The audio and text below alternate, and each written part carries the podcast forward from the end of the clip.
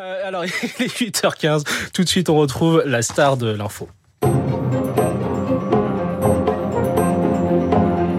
Radio Classique, les stars de l'info avec Eric Koch. Les stars de l'info avec ce matin Sylvie Berman, ancienne ambassadrice de France à Moscou. Bonjour. Bonjour.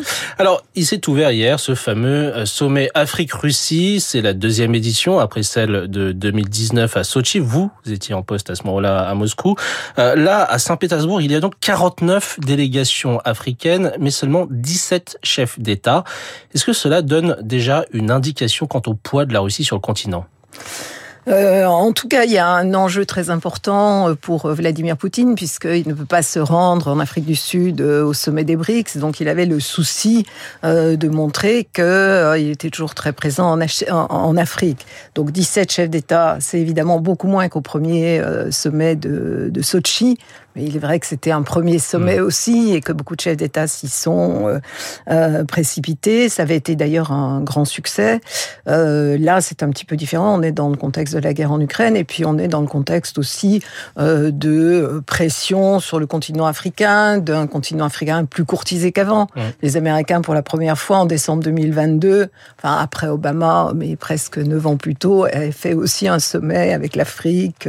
L'Union européenne se réinvestit beaucoup en Afrique donc, euh, euh, effectivement, la, situation est différente. Est-ce que ça montre tout de même un certain recul de la Russie, justement, sur le plan euh, africain, quand on voit moins de chefs d'État, seulement quatre ans après ce premier sommet? Est-ce que, finalement, ce qu'on a vendu aux Africains, enfin, de la part de Moscou, ne, ne plaît moins? Alors, encore une fois, il y a le contexte de la guerre en Ukraine, euh, il y a euh, son euh, l'inculpation par la Cour pénale internationale, donc il y a sans doute un peu plus de, de prudence de la part des Africains. En revanche, Paul Biya, le, président du Cameroun, y est alors qu'il était absent les, fois précédentes. bon, il faudra voir sur la, durée. C'est vrai que économiquement, même s'il y avait eu un sommet des chefs d'entreprise, euh, des rencontres business, comme on dit en marge de Sochi, de Sochi euh, la, la, Russie n'a pas beaucoup à offrir dans, dans ce domaine et euh, les circonstances, bon, plus la crise sanitaire, n'ont pas permis effectivement de délivrer, comme on dit. Mais en réalité, la présence russe sur le continent est surtout militaire, avec mmh. la fourniture d'armes, et puis surtout la, la présence de, de, Wagner. On voit une mmh. photo de Prigogine qui aurait réapparu. Alors justement, sur cette histoire de de, Yevgeny Prigogine euh, qui, est à Saint-Pétersbourg. On sait que euh, la ministre Wagner y est également, mais c'est quand même étonnant de le voir là. Euh, pas très loin finalement de Vladimir Poutine et un mois seulement après la rébellion avortée de Wagner. Oui, moi je pense depuis le début d'abord qu'il y a eu un deal entre euh, Vladimir Poutine et euh, Prigogine, euh, dont on ne connaît pas la teneur mmh. exacte. et il a, Poutine a absolument besoin de lui en Afrique. Et d'ailleurs, Sergei Lavrov, le ministre des Affaires étrangères, quelques jours après le putsch, avait dit très clairement que euh, Wagner resterait en Afrique parce que la Russie sous-traite à Wagner euh, ses relations avec euh, certains pays africains et en fait c'est avec eux que les accords se sont faits. Donc là il aurait rencontré le, je sais pas si c'est le chef du protocole de, de le président de, de la République centrale africaine et éventuellement on le dit mais ça c'est à vérifier on le saura dans les heures qui viennent peut-être, euh, des Nigériens. Mmh. Alors justement, cette présence de Wagner sur le terrain en Afrique, euh, on l'a vu euh, avec cette succession de coups d'État ces dernières années, que ce soit au Mali, au Burkina Faso, au Niger très récemment. et il y a aussi les groupes terroristes au Sahel. Est-ce que, en matière de sécurité, la Russie aujourd'hui offre plus de garanties que les Occidentaux Alors ce n'est pas sûr parce que le terrorisme n'a pas euh, disparu. Euh, en tant que garde prétorienne, il y a sans doute une protection, euh, en particulier de Touadéra en RCA. Pour le reste, au Mali, on ne peut pas dire qu'ils aient réellement réussi à lutter contre le, terrorisme et puis eux-mêmes commettent un certain nombre d'exactions. Ils ne sont pas particulièrement respectueux des, hein, droits de l'homme aussi des exactions contre, euh, contre les populations civiles. Il y a un vrai laisser-faire justement sur le terrain. Laisser-faire de, des autorités africaines. Ou Wagner, on sait déjà comment ils se sont comportés en Ukraine, comment ils se sont comportés également en Syrie précédemment. donc, effectivement, je pense que ça arrange certains chefs d'État. Et puis, la Russie est nouvelle venue sur le continent, ce qui explique, puis il y a un ressentiment par rapport aux Occidentaux, donc ce qui explique une certaine popularité, euh, sinon de Wagner, du moins de, de, la Russie. On a vu apparaître quelques drapeaux russes euh, à l'occasion du coup d'État au Niger. Mmh.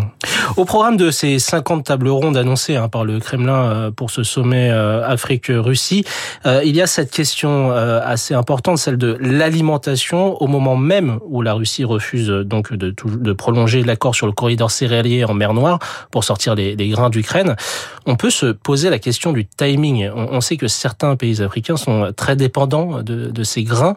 Euh, Est-ce que aujourd'hui euh, Vladimir Poutine, on l'a vu promettre hier la livraison euh, justement de céréales à, à plusieurs pays, euh, est-ce qu'il utilise finalement ces céréales comme monnaie d'échange? Je vous donne à manger, vous me donnez votre soutien euh, oui, mais encore une fois, c'est pas uniquement là-dessus, puisque je parlais de, des soutiens militaires qui sont plus importants, parce que dans la déclaration de Sochi, il y avait un engagement de soutien dans les enceintes internationales et aux Nations Unies euh, des candidats ou euh, des positions russes. Sur l'aspect alimentaire, évidemment, la Russie ne veut pas être accusée de, de responsabilité après avoir mis fin à cet accord et donc de a promis gratuitement voilà, mondiale. et donc a promis euh, gratuitement de fournir euh, euh, des céréales à, six pays qui sont particulièrement dépendants. Mais d'abord, c'est dans trois ou quatre mois, et entre-temps, les prix ont, déjà augmenté. Mais c'est vrai que la Russie peut se le permettre, puisqu'elle est le premier exportateur mondial de céréales, de blé en particulier. Cela dit, je crois que les Africains ont aussi besoin de maïs pour l'alimentation du bétail. bétail et là, c'est plutôt l'Ukraine qui le fournit. Hum. Alors, ce qui frappe parmi ces six pays. Alors les six pays, on va les citer hein, Zimbabwe, Burkina Faso, Mali, Érythrée, Somalie, Centrafrique. Alors justement, ce qui frappe, c'est que Burkina Faso, Mali, Centrafrique, ce sont des pays dont historiquement nous sommes proches, euh, des rapports qui se sont détériorés justement ces dernières années. On l'a vu, on a dû quitter le Mali. Euh, est-ce que Moscou est en train de supplanter Paris dans ces zones? Alors pour le moment, euh, oui, il est possible que les, les Alors, Africains. Pour le moment. Oui, je dis pour les moments parce que pour le moment parce que les Africains peuvent déchanter avec le, le comportement de, de, Wagner, mais c'est sûr que euh, bon, il y a encore une fois par rapport à euh, l'ancienne puissance coloniale une forme de, de, ressentiment qui est alimenté d'ailleurs par les les réseaux informationnels ou qui font de la désinformation de, euh, de Wagner. Il y a des fermes de trolls euh, au Mali, effectivement, qui exploitent euh, ce, ce sentiment anti-français. Mais encore une fois, compte tenu du comportement des miliciens de, de Wagner, il n'est pas sûr que dans quelques années, il soit toujours aussi populaire. Mmh. Et parfois, bon, tout nouveau, tout beau. Et la Russie est un peu la nouvelle venue sur, sur le continent. Enfin, c'est plutôt un retour après les liens noués du temps de l'Union soviétique et de gens qui ont été formés à Moscou, y compris dans le domaine militaire, mais elle est revenue récemment sur, euh, sur le continent africain. Est-ce que finalement, ce qui bénéficie la Russie, c'est justement le manque émotionnel euh, qu'il y a entre la France et l'Afrique, par exemple? Alors, je sais pas ce que vous appelez le manque émotionnel. Il y a peut-être un peu trop d'émotions, justement, dans ces, euh, euh, dans ces relations. Euh, et, ah bon, ce qu'on appelle un peu, parfois, cette le lien historique émotionnelle, le, le, le, lien historique, effectivement. Mais on avait déjà été supplanté, d'une certaine manière, par la Chine euh, qui avait organisé. La France, en fait, était la première organisatrice de sommet euh, France-Afrique. La Chine a un peu copié, et puis finalement, le, euh, la Russie s'est inspirée à son tour du, modèle chinois parce qu'elle a vu que c'était efficace. C'est aussi pour ça donc que les Américains ont refait un sommet avec l'Afrique. L'Afrique, finalement, elle est très courtisée sur le continent, et c'est ce que m'avaient dit les ambassadeurs africains à Pékin. Ils dit, bah nous, plus plus on a de partenaires, d'interlocuteurs, mieux c'est pour nous. Hum, justement, ils ont raison de multiplier finalement les partenaires à travers le monde. Et si justement ils sont très courtisés, c'est tout bénef. Non, mais bien sûr, d'autant plus que par exemple l'Union européenne a débloqué 150 milliards d'euros au titre de ce qu'on appelle le portail global, c'est-à-dire l'Union européenne à nouveau est prête à fournir des infrastructures dans les, ces différents pays et a décidé de consacrer euh, la moitié de, euh, des sommes qui sont de 300 milliards à, l'Afrique. Donc oui, c'est aussi... Euh, enfin, l'Afrique a quelque chose à y gagner aujourd'hui, dans la mesure où il y a une espèce de surenchère entre les différents partenaires. Alors certains dénoncent une forme de néocolonialisme de la part de la Russie. Euh, votre réaction sur ce terme néocolonialisme, est-ce que finalement on utilise les mêmes ressorts que ce que les Européens ont pu faire sur le continent? Mais moi, je, enfin, en tout cas, ça ne fonctionne pas. C'est-à-dire expliquer euh, aux Africains que les Russes sont néocolonialistes, mmh. c'est quelque chose qu'ils ne peuvent pas entendre. Alors qu'il y ait des comportements russes, encore une fois, qui sont pas toujours complètement respectueux des intérêts euh, africains, c'est une chose. Je dis, il y a euh, une exploitation minière et parfois qui peut sûrement être prédatrice de la part de la Russie, mais je pense que c'est un argument qu'il faut éviter d'utiliser euh, parce que on colle un schéma sur le passé en disant bon, vous critiquez le colonialisme, mais eux sont des anticolonialistes. je pense qu'il faut éviter ça. Encore une fois, pas pour des raisons morales ou autres, simplement parce que ça ne fonctionne pas comme argument. Hmm. Alors vous l'avez évoqué, le rôle de la Chine. Est-ce que finalement, euh, sur ce continent, les seuls qui peuvent aujourd'hui freiner euh, Moscou euh, dans son expansion sur le continent africain, ce ne sont pas justement les Chinois? Alors, je suis pas sûre qu'ils le cherchent parce qu'il y a une espèce de division du travail. Euh, ceux qui peuvent fournir des aides financières ou en termes d'infrastructures, euh, c'est quand même les Chinois beaucoup plus que les Russes. Et euh, les Russes, encore une fois, euh, sont dans un créneau très particulier qui est euh, celui de, de l'aide, du conseil militaire ou de, du recours aux, aux, milices privées. Donc, je ne pense pas que ce soit antagonistes. Hmm, donc l'économie aux Chinois, potentiellement les armes aux, Russes, c'est un peu ça le, raccourci qu'on peut faire, Sylvie Berman? Mais je crois que oui, simplement parce que les Russes aujourd'hui n'ont pas les moyens financiers et ils le savent parfaitement. D'ailleurs, on retrouve cette division du travail entre sécuritaire et, et aide financière ou en infrastructure, par exemple, en Asie centrale. Euh, Sylvie Berman, euh, est-ce qu'on peut dire aujourd'hui euh, que la présence de la Russie en Afrique, c'est plus un agent potentiel de stabilité future ou au contraire une distorsion diplomatique dangereuse, aussi bien pour les pays d'Afrique que pour nous les Occidentaux?